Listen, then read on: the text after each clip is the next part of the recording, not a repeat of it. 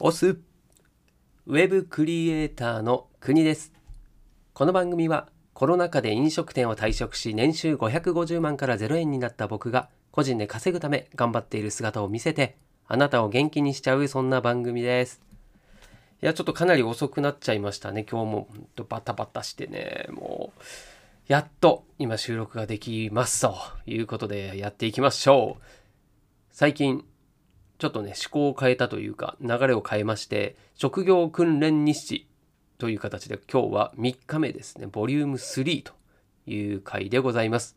で、今回、今日ですね、やった内容が自己紹介の発表と、あとは現役フリーランスのデザイナーの方が直接来てくれて、講座を、まあお話ですね、お話をしてくれたというような内容になったんですけれども、まあ、なかなか何でしょう。密な密密ってそっちの密じゃないですね。内容が密ですね。はい。な回でですね。はい。とてもなんだろう。あっという間とは言わないですけどすごい、うん、勉強にもなった回でしたね。すごい楽しかったですしね。うん。だちょっとその職業訓練というイメージがだいぶ変わったなっていうのが、まあ、僕の印象ですね。まあ、学校学校の雰囲気もなんか思い出したし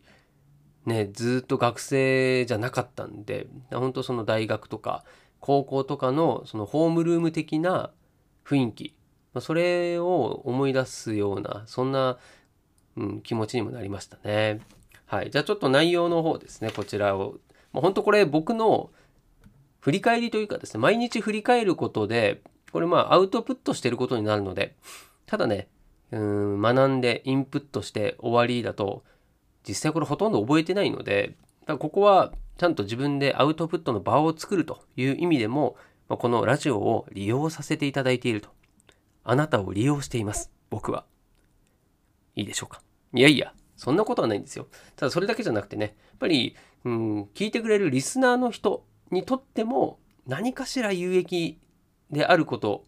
っていうのは意識してますんでね。きっとどこかにあるんで探してください。はい。で、前回ですね、ちょっと途中で終わったんで、今これ紙ね、あるんですけど、まあ、それの説明をしてから今日の話をしたいと思いますね。今日もちょっと時間いっぱい使っちゃうと思います。はい。で、前回に、昨日なんですけれども、うんと、グループワークをやったんですね。はい。えっ、ー、と、クラスが今14名だったかなはい。いたんですけども、それ4グループに分かれて、あるえー、グループワークをしたんですけれども、まあ、ちょうど今日ですねこれの、うん、種明かしというか、うん、どどんな理由でやったのかっていうような話も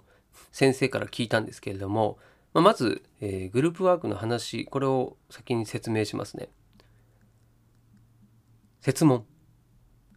砂漠で遭難した時にどうするかっていうあれですね、グループワークになります。はい。で、どんな、えー、内容かというと、7月中旬のある日、午前10時頃、あなた方が乗った小型飛行機は、アメリカ合衆国の南西部にある砂漠の中に不時着しました。不時着した際、飛行機は大破炎上。操縦士と副操縦士は焼死しましたが、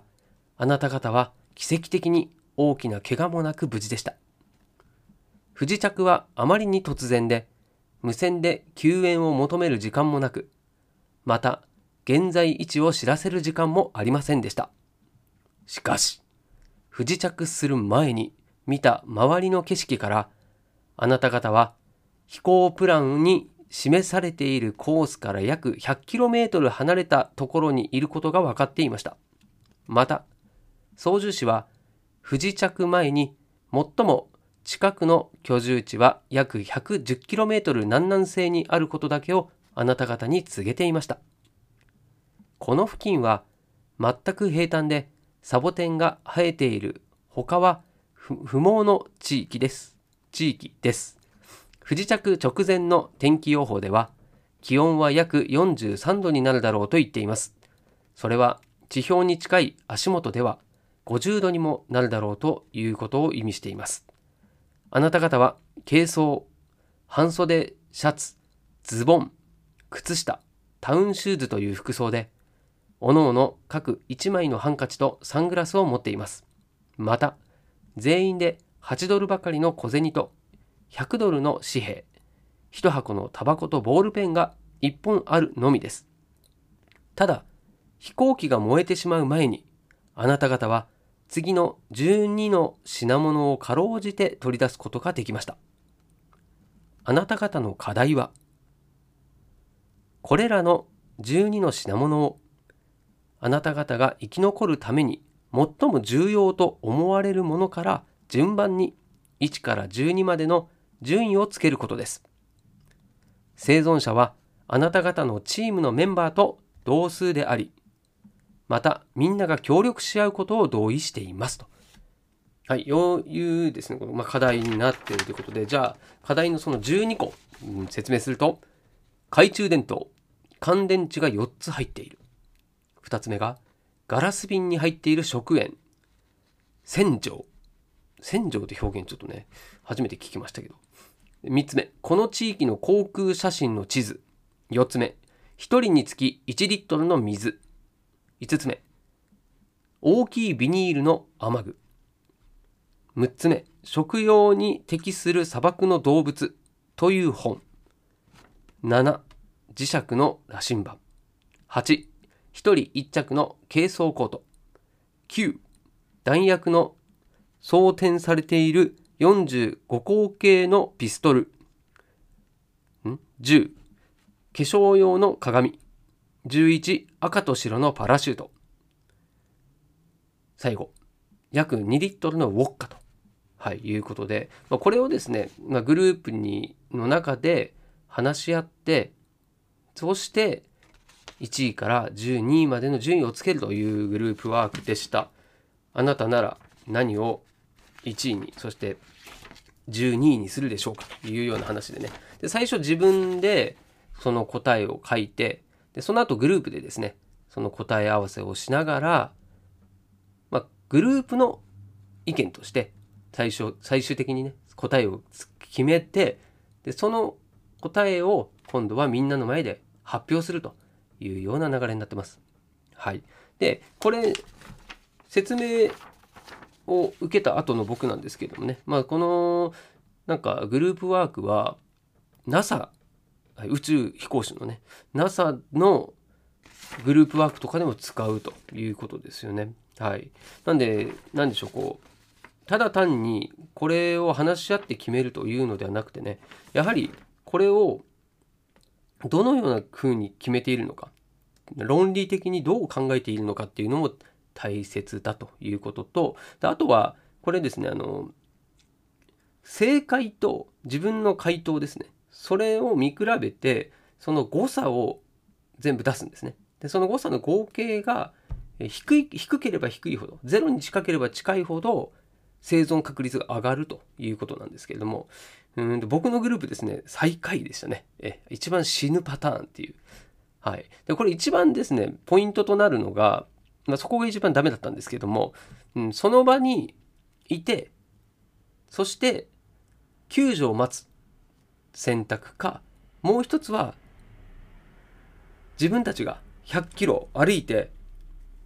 まあ街、街なのかわかんないけども、そっちまで歩いて脱出するという二択なんですけどね。はい。まあ、これを、えー、脱出するというふうにした方はダメだったってことですね。うん。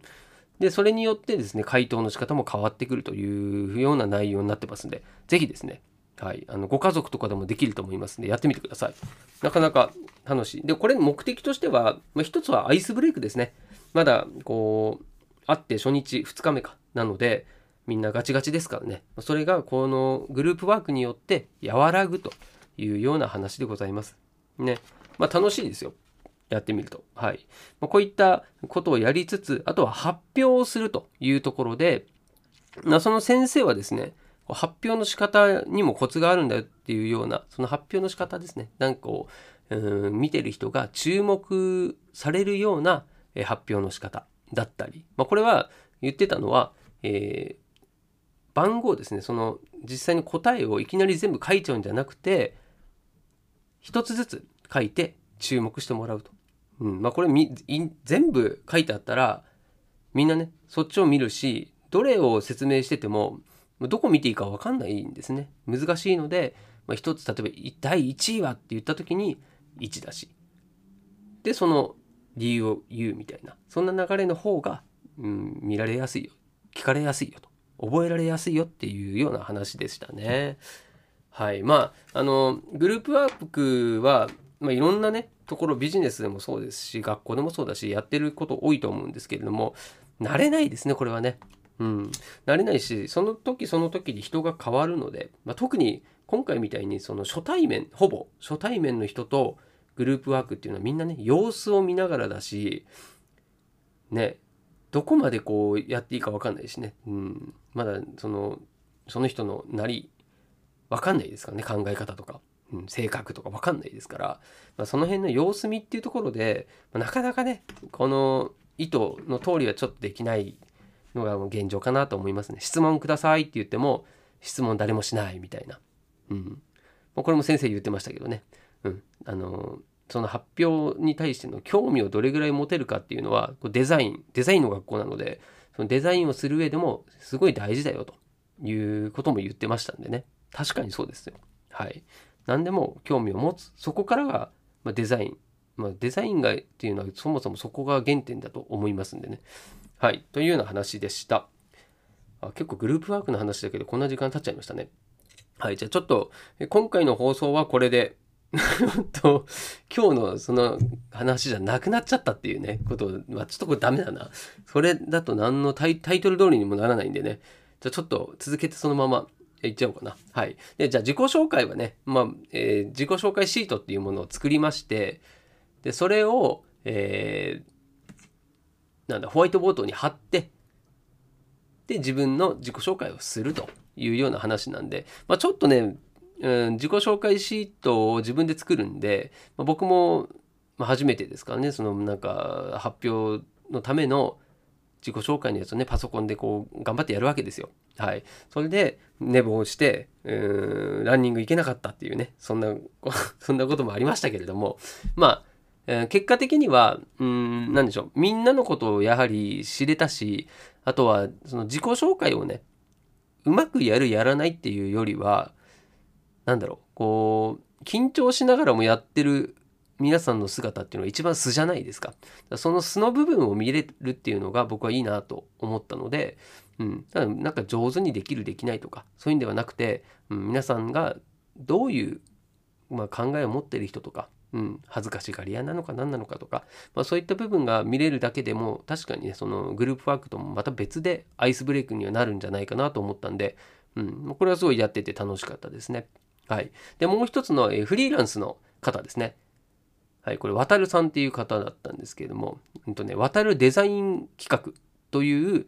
会社じゃなくて、これ、個人事業ですね。個人事業を立ち上げていて、うん、で、デザイン関係、コーディングとかもやってるって言ってましたね。はい。あとは、なんだ、キャッチコピー。はい。それ、それ系の仕事をしてるという方で、30歳とか言ってたかな。はい、全然まだ若いですよね。はい。まあ、そういう方から直接ですね、こう現場の話、はい、現役の方の話っていうのを聞けました。でね、すごい勉強になったんですよ。うん、まあ、その方もね、すごい話ができる上手な人で、まあ、あまりコミュニケーション苦手って言ってたんですけどね。うんまあ、やっぱりそれは場数をこなしてるのかなっていうのは感じたんですけど、特にそのデザインに関しての自分の考えっていうんですか、まあ、それがうん、すごいしっかり持っていて何でしょうねその下手に会社で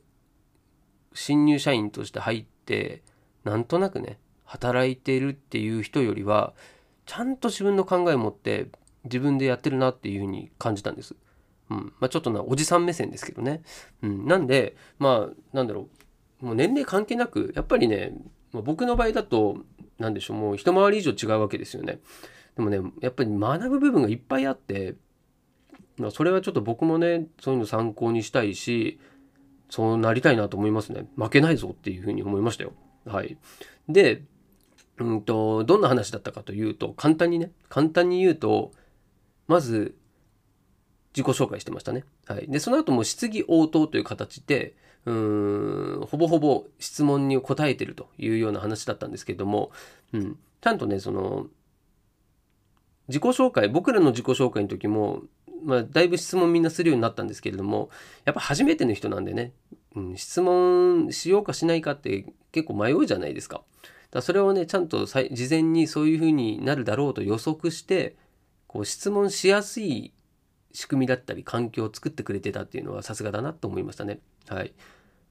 うん、で特になんだろうネタをちゃんと用意しといてくれたっていうのはあ勉強になるなと思いましたね。もう自分の興味を持ってることとかやってることみたいなものをですね25個縦と横5項目ずつでこうブロックになっててですねでそこに自分の、うん、好きなものだったり興味のものあるものやってることを書いてあってだからそれをヒントに質問してくださいみたいな感じだったんで、まあ、すごい質問しやすいですよね。うんまあ、そんな、えー、中でうん特に僕がなるほどと思ったのがまずデザインとは何っていう話ででさっきのですね先生の話ともつながるんですけど、うん、グループワークの話とつながるんですが、うん、デザインってなんかねセンス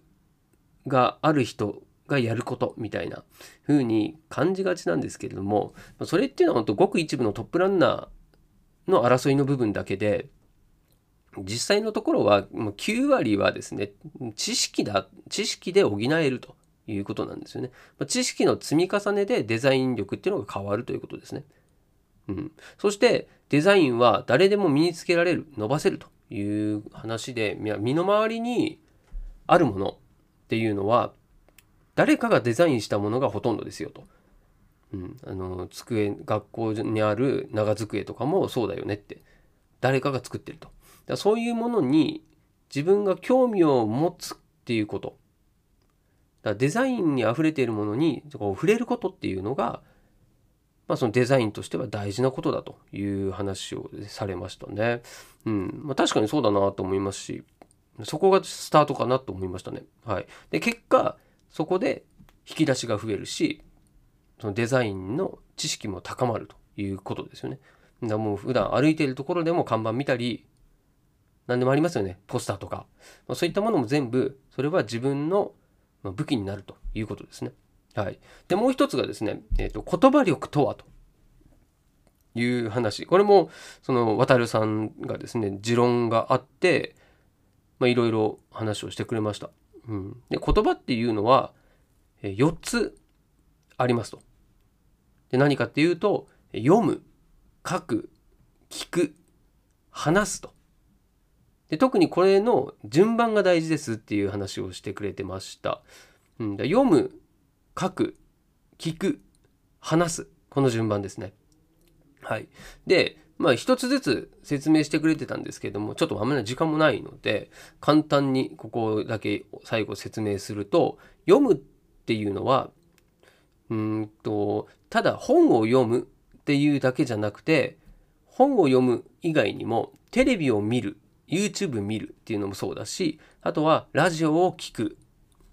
音楽を聴くっていうのもそうだしとにかくただ目で見るものではなくその言葉に触れることっていうのがイコール読むっていう解釈なんですねその渡さんは。うん、なんで、えー、まあ要は言葉に触れていること全部は読むということになるのでもうこれは本当にデザインとしてもで考えるとしてもまずはその言葉に触れるっていうことが第一歩なんですね。でその時にさっき言ってた自分が興味を持っているかどうかっていうのもそれによってこうインプットの幅も変わるよねっていうふうに僕はちょっと感じ取りましたね。はい。でまずはとにかく言葉に触れることと。はい。で次に今度は言葉に触れた中で、えー、この書くということですね。で自分がどんな言葉をどんな意味で使っているかを知るために行いましょうという話だったはずです。はい。だ自分の中からどんな言葉が出てくるか。結構あの、なんだ、ブレインダンプとかね。あの、例えば1分間に自分の今頭の中にあることを、それを全部書き出すみたいなのあるじゃないですか。だそれも多分近いと思うんですよね。うん。そうなってくると思うんで自分の頭の中でこんなことも考えてたのかとかこういう言葉を自分は持ってたんだっていうのが結構出てくるのでな今ちょっとなまりましたね出てくるのではいだそれもまずはその書くということですねはい自分の知っている言葉を知るとここが結構知らないっていうことですよね。はい。そして、できればここをですね、一回もう一度、えー、今度自分がし書いた言葉を読むっていうのもお勧めしてましたね。はい。で、その上で次の段階の聞くと。はい。で、聞くっていうのは、他者との関わりの中で意識する段階であると。まあ、ここで初めて他の人が現れるわけですね。うん。そして、重要なのは、うんとね、なんだっけな。他人の言葉を観測する。はい。他人の言葉を観測すると。なんで、これ別に、その相手と、こう、上手に会話をするっていうのが目的ではなくて、同じ一つの言葉でも使う人によってこうどれだけ意味が違うのかとかそういったものを知ることによって自分の引き出しを増やせるっていうことをですね、うん、確かにそうですよね。うん、だそうやってうんなんだろうこうコミュニケーション取るっていうのは基本的には基本的にはコミュニケーションっていうのはうまくできないのが当たり前うまくいかないっていうのを前提にしましょうという話でした。はい。でその上で次の、えー、話すという形になりますよね。まあ、これが一番難易度的には高いと思うんですけども、うん、でここではうんとにかくですねその失敗をすることとあとはそれによってこう発見をすると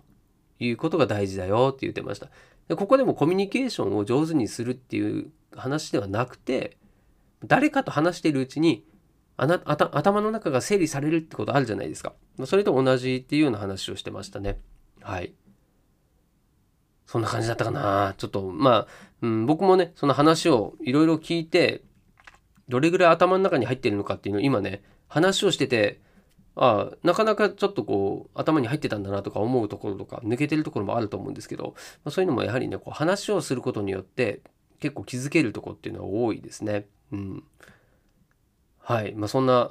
ちょっと振り返りさせていただきました。はい。なんで、うんまあ、言葉力っていうのは、これを磨くことっていうのは、結局は自分のこと、これを知るとか、あとは考える力を磨くことになるというような話ですね。はい。まあ、この2点ですね。はい、言葉力のこととデザインとはということ。まあ、そちらが一番僕の記憶には残った話でした。はい。ということで今日はちょっと長く長く長くなっちゃったんですけれども、振り返りとしては、えー、っと、なんだっけ、グループですね。グループ討議グループ、なんだっけ、グループワーク、はい、グループワークと、えー、自己紹介発表と、あとは、現役フリーランスデザイナーの方の話を聞いたよということでした。はい。で、合わせて聞きたいはもうですね、えー、これも毎回これにしようと思うんですけれども、とりあえず、職業訓練の間はね、えっ、ー、と、その日誌始めた第1回目、はい、これのリンクを常に貼っとこうと思ってますんで、まだね、今日、今回が初めて聞いたよという方は、そこに戻ってですね、第1日目から遡って聞いていただけると、うん、やった回があるなと思います。嬉しいんで、ぜひ聞いてみてください。はい。ということで今日も最後までお付き合いありがとうございます。なんと23分になってますんで、ここまで付き合ってくれた方がいたら、いや、本当嬉しい。はい。もう抱きしめたい。はい。ということで、また明日この場所でお会いしましょう。明日はもうちょっと早くできるようにしたいと思います。お届けはクニーでした。したっけね？